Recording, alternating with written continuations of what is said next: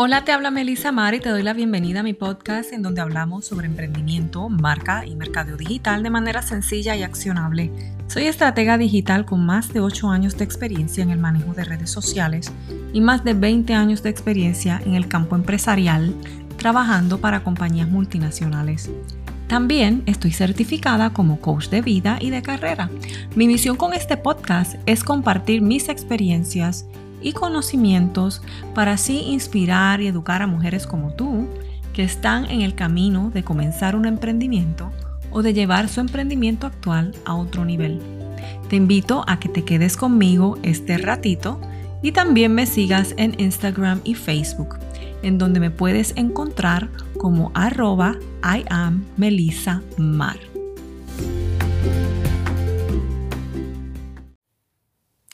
Bienvenida al primer episodio de Melissa Mar, el podcast. Este episodio es la parte 1 de lo que he titulado como los 5 consejos para atreverte a emprender, aunque te estés muriendo de miedo. En Melissa Mar, el podcast, escucharás temas sobre emprendimiento, desarrollo de marca y mercadeo digital. Pero para iniciar esta aventura de los podcasts, escogí comenzar con el tema de emprendimiento. Tenemos que ponernos en esa mentalidad antes de desarrollar todo lo demás. Primero, quiero que pienses, ¿cuántas veces has escuchado a distintos coaches, mentores o motivadores decir, muévete con miedo y usa el miedo como tu propulsor? Probablemente decenas o cientos de veces. Tengo que decirte que yo estoy de acuerdo con esa línea de pensamiento.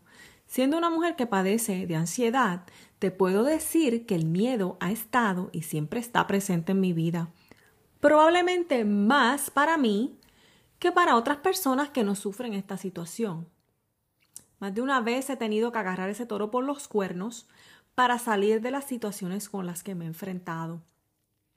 Ahora, me gustaría que pensaras en alguna o varias personas a las cuales admiras por su valentía, energía, por cómo toman ventaja de las oportunidades que se le presentan, por cómo se paran frente a un grupo a hablar o hacen videos y directos en las redes con tanta naturalidad o porque tienen ese algo especial que transmite y es magnético. Ese tipo de personas se mueven con certeza y fluidez, como que no le tienen miedo a lanzarse a nada, a emprender, y, y cualquiera diría que nacieron así. Pues te diré que esas personas también sienten miedo e inseguridad, pero han cultivado la destreza de irradiar energía de seguridad y de aprovechar las oportunidades que se le presentan aun cuando no están 100% preparadas. La buena noticia que te tengo es que tú también llevas dentro esa energía y esa capacidad. Solo tienes que buscarla, cultivarla y practicarla para que tú también puedas comenzar a proyectarte de la misma manera.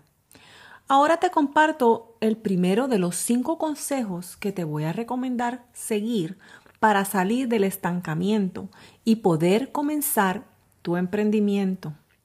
El que sea que quieras llevar a cabo, un negocio, terminar la escuela, ir a la universidad a hacer una nueva carrera, buscar otro trabajo, pedir una promoción, en fin, te sirve para todo. Consejo número uno. Busca papel y lápiz. Arriesgate, acepta la oportunidad y aprende en la marcha. Qué difícil se le hace esto a tanta gente. Pero se les hace difícil porque muchos de ellos o ellas son perfeccionistas, quieren saberlo todo antes de comenzar tienen miedo al que dirán los demás y un sinnúmero de otras razones. Yo era igual y a veces sigo siendo igual, muy perfeccionista y preocupada por lo que dirían de mí o lo que dirán de mí los demás. Tendría muchos ejemplos que compartir contigo sobre esto, pero te voy a contar la vez que me tiré de pecho, como decimos en Puerto Rico, hacer algo para lo que nunca había sido entrenada, ni tan siquiera me lo había imaginado, ni en mis más remotos sueños, pues para eso del año 2006 más o menos, un amigo me sugirió que solicitara trabajo para dar clases de administración de empresas en una universidad en Orlando, Florida. Te confieso que eso me pareció una idea bien descabellada, pues nunca lo había hecho. Sin embargo, al mismo tiempo me pareció interesante. Interesante por la misma razón, de que nunca lo había hecho. Y me dije, wow, ¿cómo sería dar clases en la universidad? Bueno, primero me dio miedo y hubiera sido muchísimo más fácil decir que no. Total, yo no necesitaba de ese trabajo. Sin embargo, me pregunté por qué no. Y luego me dije, pues vamos para encima, vamos a arriesgarnos porque no hay nada que perder y mucho que aprender. Con miedo y sin mucha esperanza, pues nunca había dado clases en la universidad, solicité el puesto de profesora.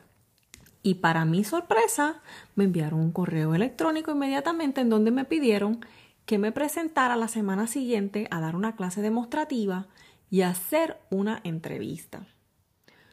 Cuando leí ese correo electrónico pensé, oh my God, Melissa, otra vez metiéndote en otro invento. Ay, eso que se me había olvidado comentarte, que yo vivía a 75 millas de la universidad, o sea, más o menos una hora y media, si no hay tráfico. También yo trabajaba a tiempo completo en el Departamento de Recursos Humanos para una empresa multinacional. Era como que demasiado trabajo para mí y sin necesidad. Ya a este punto estaba bien asustada y hasta pensé retractarme y rechazar la entrevista. Pero recordé que el miedo es el mejor propulsor, como decían mis mentores. Respiré hondo y con todo el miedo y mis excusas acepté la oportunidad y preparé una clase. Yo no sabía cómo se preparaba una clase para la universidad, pero como yo daba capacitaciones en la empresa para la cual trabajaba, decidí preparar una clase utilizando la misma metodología que yo utilizaba para preparar los trainings. Yo no sabía si estaba bien o si estaba mal, pero en aquellos momentos eran las herramientas con las cuales yo contaba. Cuando llegó el día de ir a dar la clase demostrativa y hacer la entrevista, me encuentro en un salón de clases en una universidad con por lo menos unos 10 profesores frente a mí, también estaban las otras personas que estaban compitiendo por la posición. Estaban todos ahí mirándome para que yo comenzara, ¿right? Y ahí fue que yo miré la puerta con deseos de salir corriendo. Y por cierto, este sentimiento lo he tenido muchísimas veces. Y luego puedo dar más ejemplos. Pero me dije, tengo dos opciones. O salgo corriendo como una loca perdedora por esa puerta, o me enfrento a esta gente con mi personaje de mujer confiada y seguimos con el show. Y en otro, en otro episodio yo te voy a estar hablando sobre a qué me refiero con el personaje, ¿ok? Porque es, un, es una técnica. Ya te imaginarás que escogí la segunda opción. Miren, respiré hondo, me sonreí, transformé el miedo en confianza y comencé a dar esa clase. Para mi gran sorpresa y satisfacción, pude darme cuenta cómo los presentes la disfrutaron.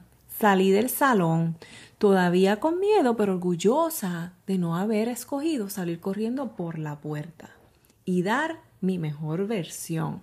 Era todo lo que podía hacer. Ya para la semana siguiente, tenía la oferta de trabajo como profesora de administración de empresas y mi primera clase a dictar fue la de ética de negocios. Me dieron un material y de ahí, pues ya te imaginarás, otra vez desde cero. Yo nunca había dado clases y menos de ética de negocios. Ahora sí, que no podía dar marcha atrás ya estaba metida en esta cosa y tenía que producir. Decidí seguir y aprender en la marcha, pues me puse a buscar información y a utilizar los recursos que la universidad me brindaba y lo que yo ya sabía por mi experiencia brindando talleres de capacitación en la empresa en donde trabajaba. La otra parte de la historia era cómo le iba a decir a la vicepresidenta de mi departamento que había aceptado un trabajo a tiempo parcial que interferiría con mi trabajo en la empresa. ya que unos días a la semana tenía que salir temprano de mi trabajo en la empresa para ir hasta Orlando a impartir clases de 6 de la tarde a 10 de la noche. Pues ya sabes, me armé de valor otra vez y le presenté lo que la oportunidad significaba para mí y mi plan para seguir dando el mismo o mayor rendimiento a la empresa. Ella aceptó muy contenta.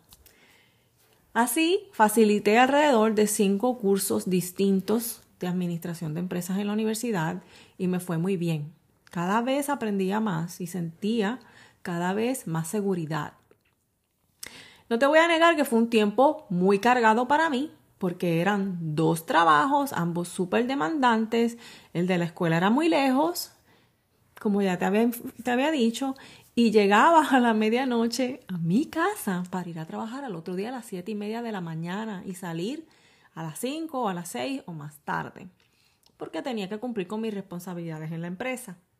En fin, me arriesgué, dije que sí a algo desconocido para lo que no estaba preparada, aprendí en la marcha y fui exitosa. Con esta historia quiero que internalices que no pierdes nada en tratar esa oportunidad que se te presente o ese emprendimiento al que llevas tiempo dándole vuelta en la cabeza.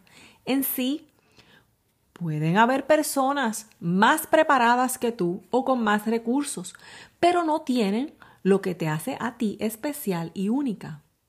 Usa los recursos que tienes en tus manos en el momento que mejores recursos seguirán presentándose en la marcha. Tú tienes mucho que dar, pero si tú misma no das el primer paso y te das tu propia oportunidad, no importa cuán grandiosa sea la oportunidad que se te presente, la vas a dejar pasar. Y lo peor que le puede pasar a un ser humano es quedarse con la incertidumbre del qué hubiera sido si yo hubiera hecho X, Y o Z te exhorto a que la próxima vez que se te presente una oportunidad o una idea que te cause cierta curiosidad, la aceptes. Y una vez estés en la situación, aprendas en la marcha para que no te quedes con las ganas y el que hubiera sido. En los próximos episodios te, estaré compartiendo los otros pasos para emprender aunque te estés muriendo de miedo, comparte este episodio con aquella amiga que necesite escuchar este mensaje para cambiar su mentalidad.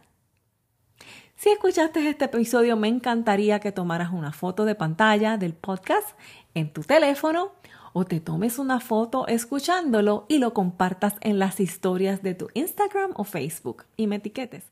Recuerda que me encuentras en Instagram y en Facebook como arroba I am Melissa Mar. Amiga, gracias por escucharme y no te pierdas el próximo episodio.